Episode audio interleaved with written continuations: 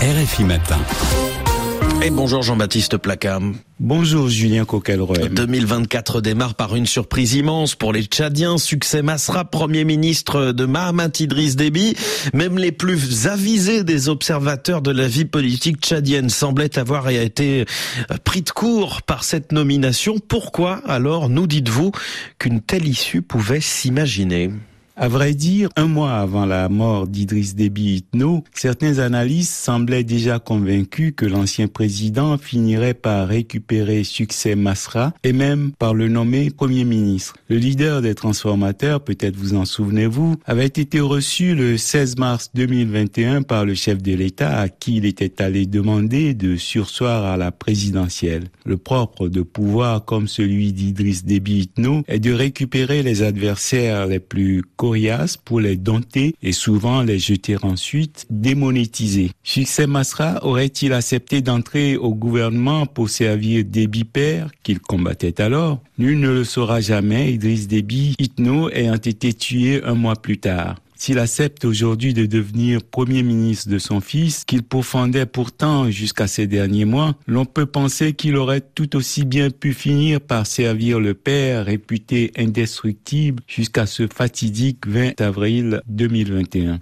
Beaucoup voient en succès Masra un homme pressé aux ambitions claires. Il reste à savoir si accepter un tel poste dans de telles conditions est la voie la plus sûre pour lui de parvenir à ses fins. Quant à l'utilité d'un tel pour le pays, elle reste à prouver. Pourquoi parler de ralliement, Jean-Baptiste? Faut-il donc comprendre qu'une telle nomination ne sert que le président de la transition?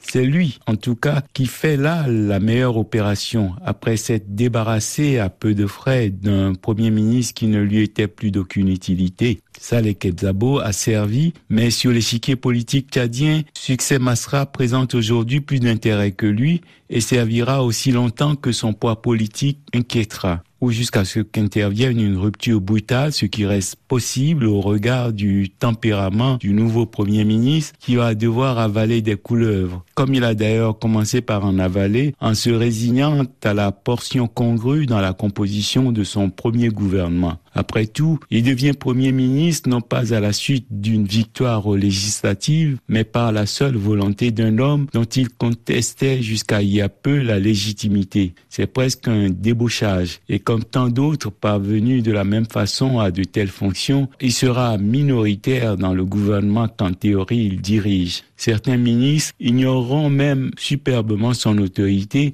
et il finira par perdre patience et jeter l'éponge si Mamat Idriss Déby ne le congédie pas le premier pour insubordination. Alors aurait-il dû refuser cette offre?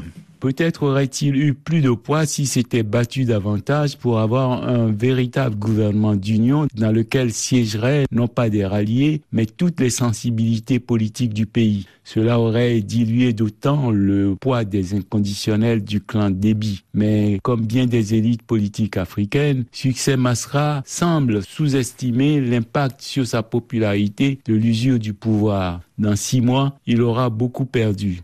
Une des rares expériences de transition durablement bénéfiques pour un peuple en Afrique demeure celle issue des premières élections générales multiraciales d'avril 1994 en Afrique du Sud. Nelson Mandela président, Frédéric Declerc et Thabo Mbeki vice-président et toutes les autres sensibilités politiques du pays au gouvernement, y compris l'Inkata de Mangosuthu Gacha Boutelezi. Ils n'avaient en commun que l'amour de la patrie, mais cela a épargné bien des larmes à leur peuple. Succès Masra aurait pu obtenir pareille ouverture de Mahamat Idriss Déby, sans doute plus enclin à la concéder ce 1er janvier qu'il ne pourrait l'être demain. Ce nouveau premier ministre tchadien est donc un peu isolé et bien trop vulnérable pour espérer sortir vainqueur de pareilles aventures. Jean-Baptiste Placa, merci beaucoup.